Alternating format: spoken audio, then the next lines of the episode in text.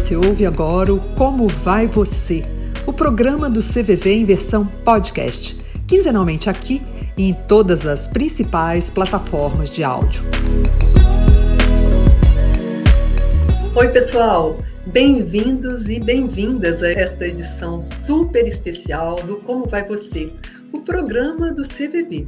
Meu nome é Leila e hoje a gente está comemorando três anos do programa. É isso mesmo, três anos, 70 edições e muita coisa legal que você acompanhou e acompanha por aqui. E para celebrar essa data, a gente traz um convidado que dispensa qualquer explicação. Pois é, quem nunca ouviu falar do Dr. Drauzio? É isso mesmo, ele está aqui conosco para conversar sobre um assunto bastante sério e pouco falado, a distimia, quem não conhece uma pessoa que seja considerada aquela mau humor recorrente? Por mais que você faça, por mais que você tente ajudar, a pessoa está sempre irritada, pessimista, de baixo astral mesmo. A pessoa com distimia pode passar dias, meses, anos sendo rotulada de mal-humorada.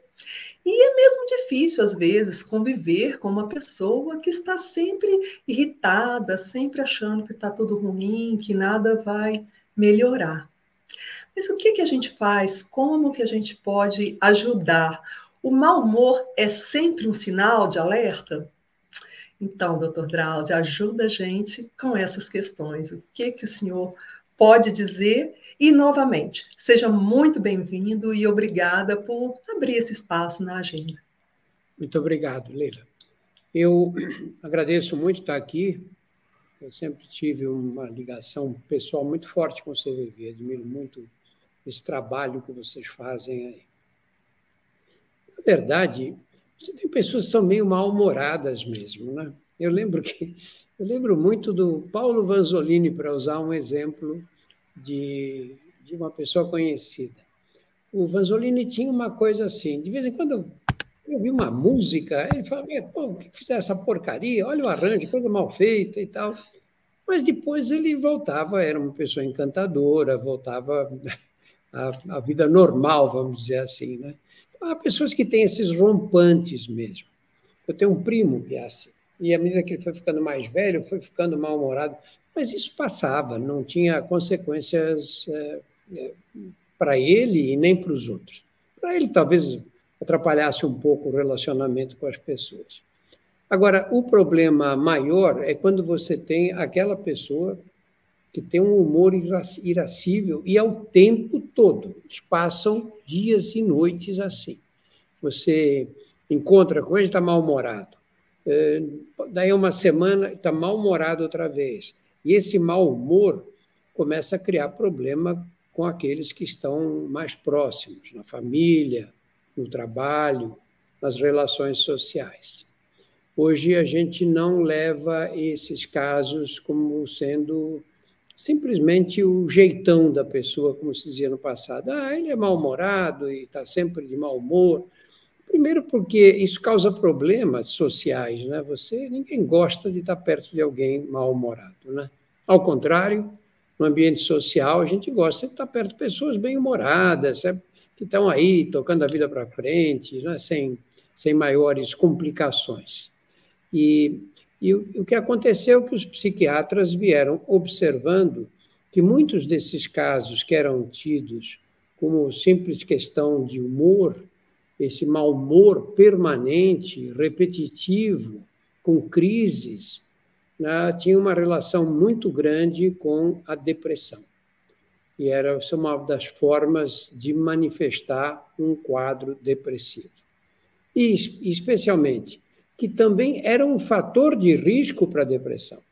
De pessoas com, sempre com reações negativas, é, corre muito mais risco de entrar num quadro depressivo franco. Né? A imagem da gente é que a depressão seja aquele quadro que a pessoa fica ali no canto, entristecida, não vê alegria em nada. Claro que isso existe e até acho que é a forma mais comum. Mas é, essas distimias, que é o nome que a gente dá para esses quadros de mau humor permanente, é, hoje são enquadradas no quadro das, nos quadros de depressão.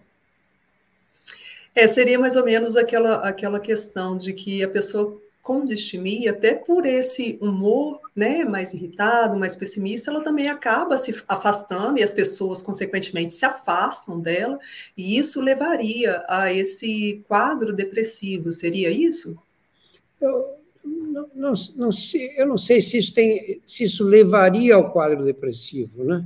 O fato é que é uma agravante. Né? Nós, nós somos é, seres grupais, não é? Nós gostamos de estar em grupo. A gente gosta de estar com os amigos, de estar entre os familiares, não é? A gente se dá bem. Isso tem raízes evolutivas, não é? Você imagina na, quando nós descemos das árvores nas florestas da África, nas savanas, porque não tinha mais comida na, na, nas, nas, árvores, nós descemos nas savanas, no chão. E no chão, nós éramos o que? Éramos primatas de 90 centímetros, 80 centímetros, qual a chance de sobrevivência de um animal como nós, fraco fisicamente, diante daquelas feras todas?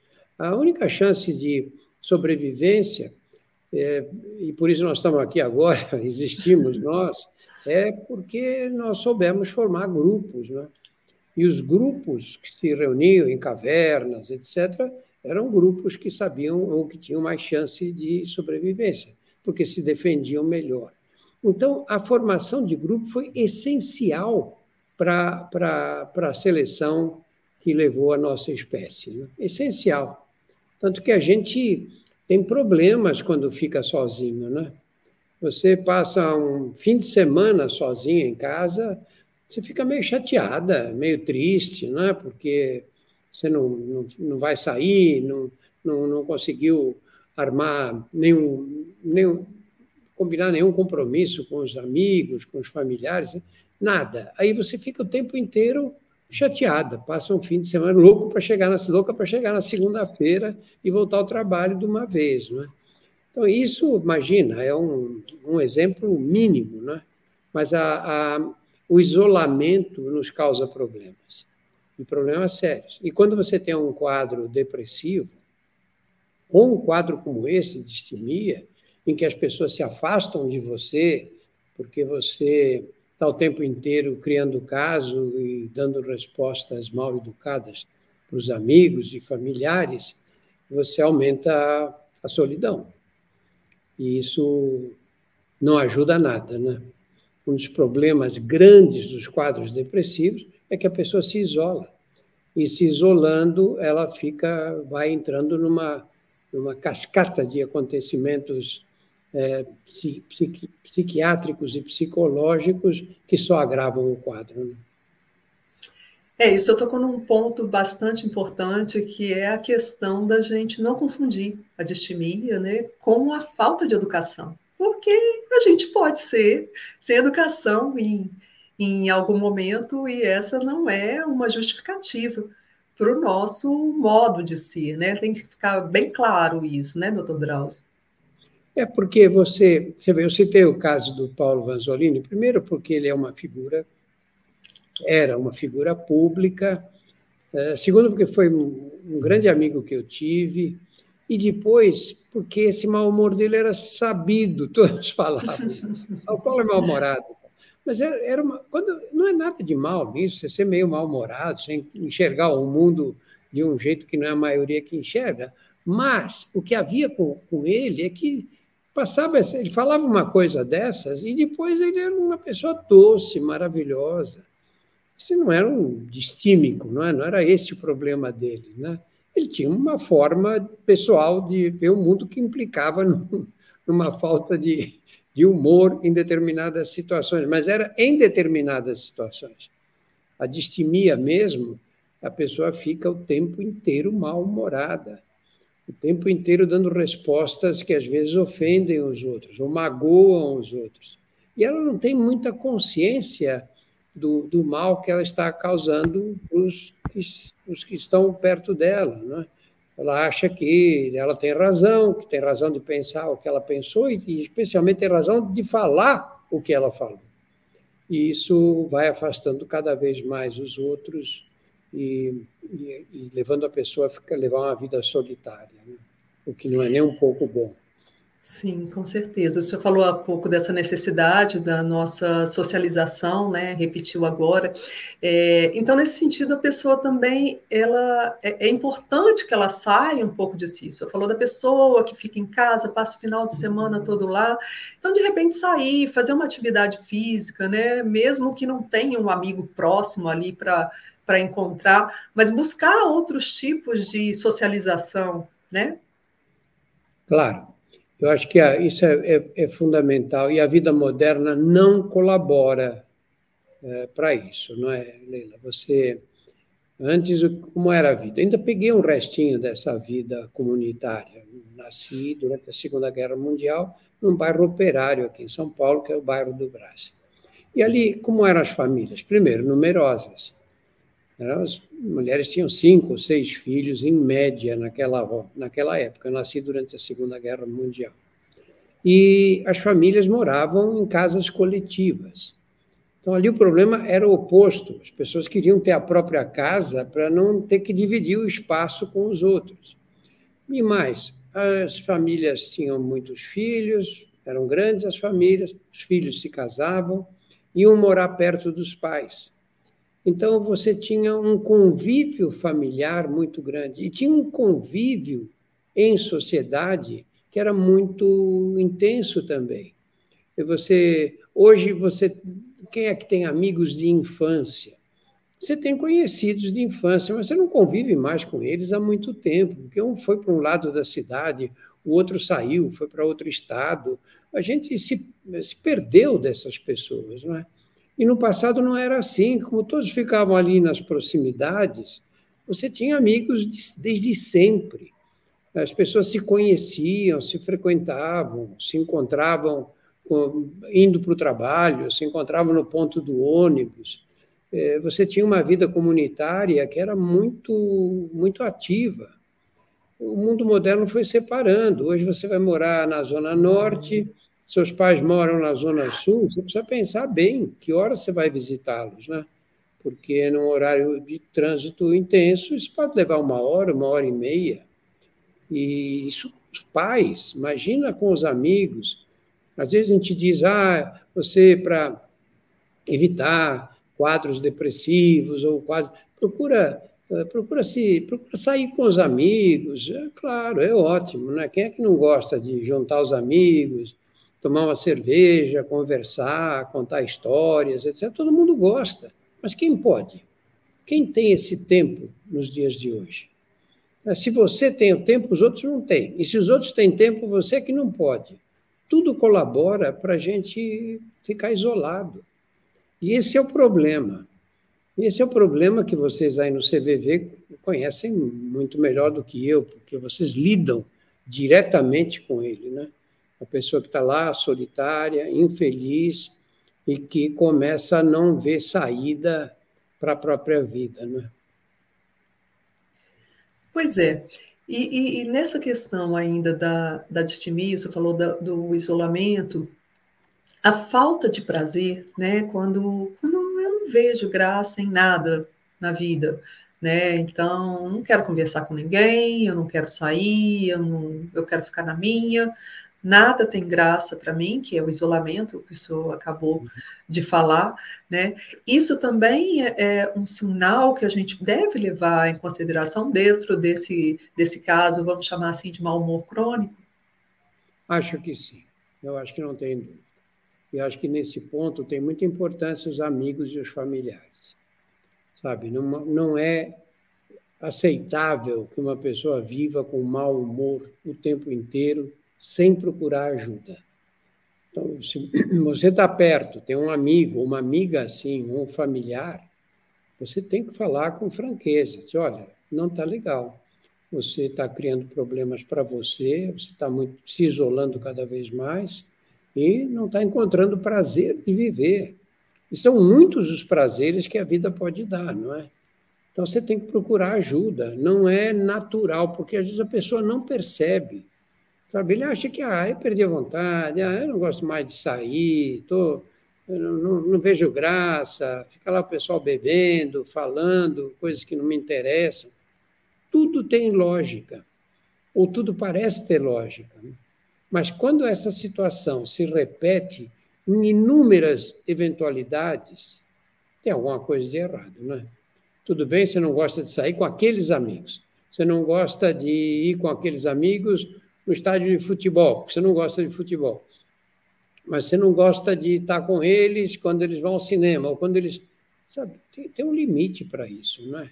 Quando é, começa a interferir, a invadir o teu dia a dia, esse mal, essa distimia, não é? É porque você precisa de ajuda nessa hora. E há muita coisa que pode ser feita para te ajudar. Né?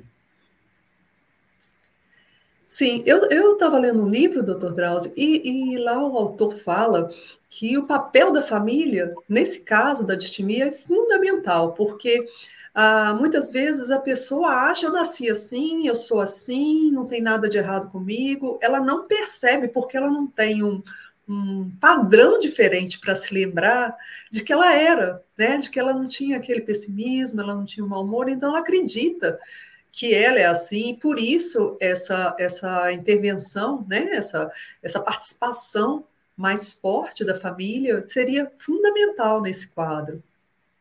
É fundamental a família e os amigos também, não é? Porque se a pessoa não percebe o que está acontecendo com ela, de fora você enxerga com clareza, não é? Pô, sempre assim. Não tem nada que seja legal, que ela se entusiasme em fazer, sempre pondo defeito em tudo, achando que está tudo ruim. É, você percebe. Acontece que a maioria das pessoas que estão perto fazem o quê? Vão para longe, né? se afastam e acabam agravando a, a solidão. O papel dos amigos e dos familiares é dizer: olha, não está legal, está acontecendo alguma coisa de errado com você. Ah, mas eu sempre fui assim, eu sou assim mesmo. Não, não é? Ninguém é assim mesmo. As pessoas uma hora têm mau humor, outra hora têm bom humor. E você está sempre com mau humor. Porque os psiquiatras e as psicólogas têm muita coisa para fazer nesses casos. E se você pega um caso desses de distimia logo no começo, a pessoa começa a manifestar esse, esse mau humor, essa coisa irascível o tempo inteiro, você é, pode resolver esse problema com relativa facilidade. Aí uma consulta com a psicóloga que te dê uma orientação, que faça uma análise fria de quem está de fora, e ouve você discutir e descrever o que está acontecendo com você, pode ajudar muito, pode resolver esses casos, apontando o caminho, indicando é, psicoterapia que pode ajudar. Quando você pega alguém que já vem há anos nesse tipo de situação, aí começa a ficar um pouco mais complicado, né? Aí vai precisar de um atendimento psiquiátrico, né? Precisa ter uma psiquiatra ou um psiquiatra que diga, olha, você vai precisar de medicamentos. Aí você entra num outro, num, numa outra categoria, que é a categoria de um transtorno psiquiátrico que precisa de tratamento medicamentoso. Nada contra, ao contrário, às vezes um comprimidinho por dia tira você desse quadro com, com, com, facilidade. Cansei de ver esses quadros, eu tenho cansado de ver esses, esses quadros com respostas brilhantes, com um comprimidinho por dia nesses mais de 50 anos de, de profissão. Mas o que eu quero dizer é o seguinte: quando você tem a necessidade de um tratamento medicamentoso, já existe um complicador aí, né? Porque você não tem uma droga que diz, olha, tome isso aqui que você vai ficar bem humorado. Não é assim. Você tem que tomar medicamentos por, é, por, por bastante tempo. Essas drogas agem lentamente. O que quer dizer? Você começa a tomar e não é que na manhã seguinte você vai acordar e diz, ai, como é bom viver. Isso leva tempo. Às vezes, duas, três, quatro semanas para começar a fazer efeito. Elas têm efeitos colaterais. Uma seca a boca, outra pode dar um pouquinho de tontura quando você está sentado e levanta rapidamente. Outras pode dar um pouquinho de náusea no começo. Nada grave, nada grave. Todos esses pequenos problemas são pequenos problemas que podem ser contornados. Mas nós já saímos para uma outra área da medicina aí, não é? E, e, e, não é legal você precisar tomar um medicamento. Será que não tem um jeito de você te equilibrar antes, tirar esse quadro? O fundamental é pedir ajuda. E a gente tem muita dificuldade para pedir ajuda, especialmente nós, homens. As mulheres fazem isso com mais naturalidade. Não estou legal, vou ouvir uma psicóloga, estou precisando de um acompanhamento, e aceitam isso. Nós não. Nós temos a mania de dizer que nós somos o sexo forte. Imagina, se eu vou procurar uma psicóloga, uma psiquiatra, não sou louco, né? eu saio dessa, claro que eu controlo, e ainda fica mais mal-humorado ainda. Né? Pois é, é meio um lugar comum hoje em dia a gente ouvir a frase de tudo bem não estar bem, mas ainda assim as pessoas têm muita dificuldade de pedir ajuda e pedir apoio é fundamental. Para você que está aqui conosco, lembre-se sempre disso. Se você precisar no CVV, a gente pode conversar com você pelo tempo que você precisar. Às vezes, ao conversar, a gente também se ouve e a gente vai se organizando internamente. Doutor Drauzio, tem alguma idade, assim, alguma faixa etária que, que começa a se manifestar mais normalmente ou não? Isso independe. Depende. Você tem né, casos de distimia na infância. Crianças que são, começam a apresentar esses comportamentos característicos da distimia e da depressão. Depressão você pode ter em qualquer idade. E é comum, mas em algumas uh, idades elas acontecem com maior frequência. Por exemplo, a depressão na infância é, uma, é um quadro que se vê cada vez mais. Antes não se fazia o diagnóstico. Agora que você as, as famílias procuram ajuda, a gente tem uma ideia melhor. Depressão na adolescência. Adolescência é uma fase muito difícil na vida, não é? Porque você está numa, numa fase intermediária. Você não é mulher com 13 anos, mas não é mais criança também ou você não é homem com 12, 13 anos, mas também deixou de ser criança. Fica nessa transição. Isso dá muita insegurança. E a insegurança cria um estresse natural, não é? De, pela própria, o próprio comportamento eh, social te leva a, a viver sob essa pressão constante. E depois, na vida adulta, especialmente nas pessoas mais velhas. Não é? Você chega uma idade que você começa a sentir que uma parte grande da sua vida já passou e que você hoje não tem aquela alegria que sentia normalmente, especialmente, sabe por quê? A memória é muito traiçoeira, né? Eu vejo, às vezes, amigos que eu conheci na adolescência, depois não vi mais, colegas de faculdade, etc., que dizem, ah, aquela fase, como foi boa, a gente ria tanto. É lógico, você lembra, você lembra das palhaçadas que os amigos faziam, que você ria, mas você esquece dos problemas que você tinha, né? as inseguranças, a falta de dinheiro, a insegurança em relação ao futuro, não é? o que vai ser da minha vida. Será que eu vou conseguir ter emprego? Será que eu vou conseguir é, casar, ter filhos? Essas, essas coisas a memória edita, ela joga para fora e fica só como se a vida fosse naquela fase, como se dizia no passado, um mar de rosas, é? uhum. quando na verdade a gente atravessou fases muito duras a vida inteira. Né? Sim, sim, a gente esquece, né, doutor Drauzio, a gente apaga, deve ser para o nosso próprio bem, né? Que deve ser parte dessa nossa evolução aí que o senhor falou. É, a gente falou muito aqui da pessoa com distimia, de como ela deve se reconhecer, o que ela deve fazer. Eu queria agora ir para um outro campo. E a pessoa que está ao lado? Porque não é fácil conviver com uma pessoa que está sempre irritada, mal-humorada, e às vezes ela vai insistir, vai voltar. Cansa, né? Cansa, e a pessoa também tem as próprias questões emocionais ali para cuidar, aquela, aquela questão de cuidar de quem cuida também, né? A pessoa também pode ficando num, num estado de mais melancólica, mais triste. O que, que o senhor poderia falar para esse cuidador, entre aspas, né?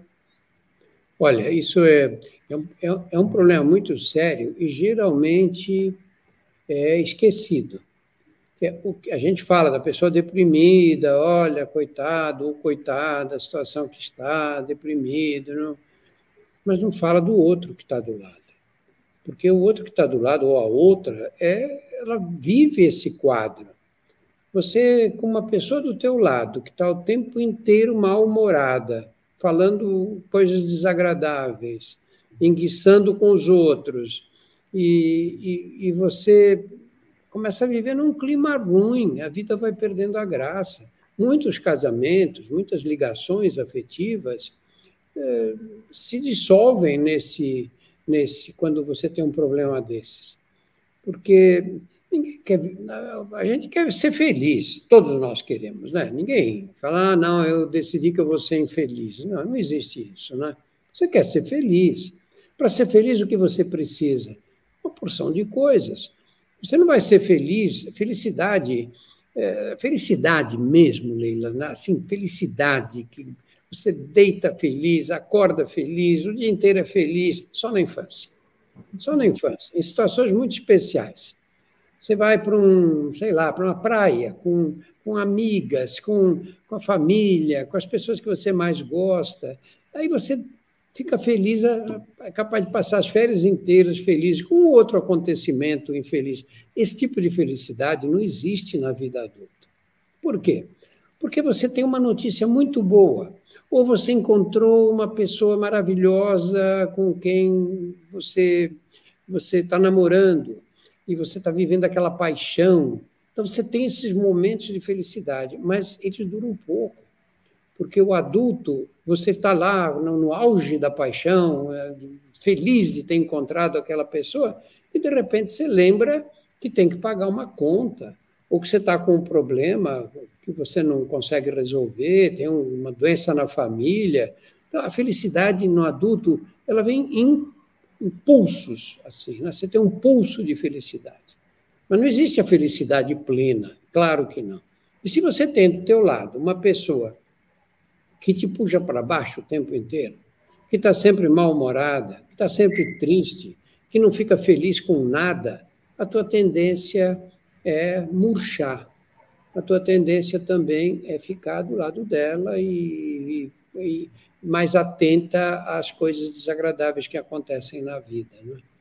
Então, é, eu, esse é um problema muito sério, viu? porque uma das causas de depressão é você ter o parceiro ou a parceira com você ali, num quadro de depressão o tempo todo. Alguém com quem você convive intimamente e vê essa pessoa que não tem alegria nenhuma. Alegria é contagiante. Você vê alguém feliz, rindo, etc., você começa a rir. Quantas vezes não acontece isso? Né? Você ri, não sabe por que está rindo, porque o outro está rindo. Né? E, e, ao contrário, a depressão também é uma doença contagiosa. É isso. Doutor Drauzio, a gente está chegando no final do programa. Eu queria, então, convidar o senhor para fazer as considerações finais, deixar aqui o seu recado para quem está aqui conosco no programa e ficar à vontade. Olha, eu, é, eu acho que cada um tem que encontrar o seu próprio caminho. Né? A vida moderna impõe muitos desafios. Né? E hoje, mais ainda do que no passado, por essas razões que nós já comentamos aqui, né? Isolamento em que nós vivemos, cidades grandes que dificultam o dia a dia, que dificultam encontrar as pessoas que a gente gosta. Motivos não faltam. Eu acho que para depressão do ponto de vista preventivo, eu sempre defendi isso, e até do ponto de vista terapêutico, de tratamento, atividade física ajuda muito. Ajuda muito. O problema é que quando você está deprimido ou muito mal-humorado, você não tem vontade de fazer. A última coisa que você quer é fazer atividade, andar de bicicleta, ou correr, ou fazer qualquer coisa. Mas ajuda bastante mesmo. Eu uso isso para mim, eu corro desde desde que eu tinha 50 anos, comecei a correr muito tarde. Mas eu, para mim, quando eu estou com um problema, estou chateado, aí que eu forço correr mais, porque eu tenho certeza que depois eu vou me sentir melhor. Atividade física libera moléculas que vão agir no cérebro, que dão para a gente um ar de, uma sensação de otimismo em relação à vida.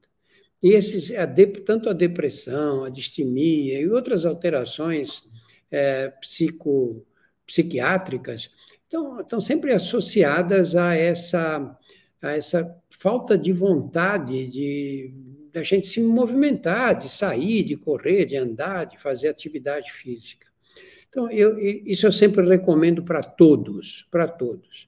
E eu acho que a recomendação especial é essa nós já fizemos aqui, a Leila e eu, que é de você, se você está nessa nesse tipo de, situa de situação, caiu nessa armadilha que é a depressão, seja qual for a forma dela, procura ajuda. Procura ajuda, não é vergonha, ao contrário.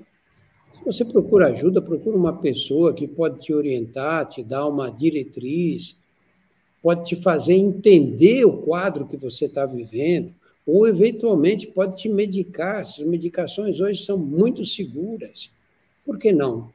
Por que ficar aguentando esses quadros, esperar ficar tão graves que aí você comece a ter repercussões na tua vida, isso vai acontecer depois que você perdeu o emprego, depois que os amigos se afastaram de você, procura ajuda.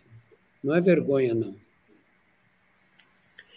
É isso. Então, com essa com essa dica do Dr. Drauzio de buscar ajuda e também da importância da atividade física, às vezes até juntar os dois, né? Pedir ajuda para fazer atividade física, né? Um amigo para me convida, me chama, me marca, porque quem sabe dá até para unir as duas coisas. Então a gente encerra essa edição, na qual a gente comemora os três anos do Como Vai Você, agradecendo imensamente a participação do Dr. Drauzio, a presença, a disponibilidade dele aqui conosco, e convidando você a assistir não só essa, mas também todas as outras edições do programa. Tem muita coisa legal nesses três anos muitas dicas interessantes, muito conteúdo que podem te ajudar em questões de autoconhecimento, apoio emocional, na prevenção mesmo do suicídio. Então, corre lá no nosso canal, CVV Oficial, dá uma olhadinha e ativa o sininho. Se você preferir em podcast, é só ir nas principais plataformas como Spotify e as demais. E daqui a 15 dias a gente está aqui novamente. Convidamos você para vir conosco. Até a próxima e muito obrigada. Tamo junto virou uma expressão comum e estar junto de verdade é olhar o próximo com empatia, de forma solidária e acolhedora. Seja voluntário do CVV e esteja junto de quem precisa conversar. Os voluntários do Centro de Valorização da Vida oferecem apoio emocional gratuitamente por telefone, chat e e-mail. Inscreva-se em cvv.org.br/voluntário.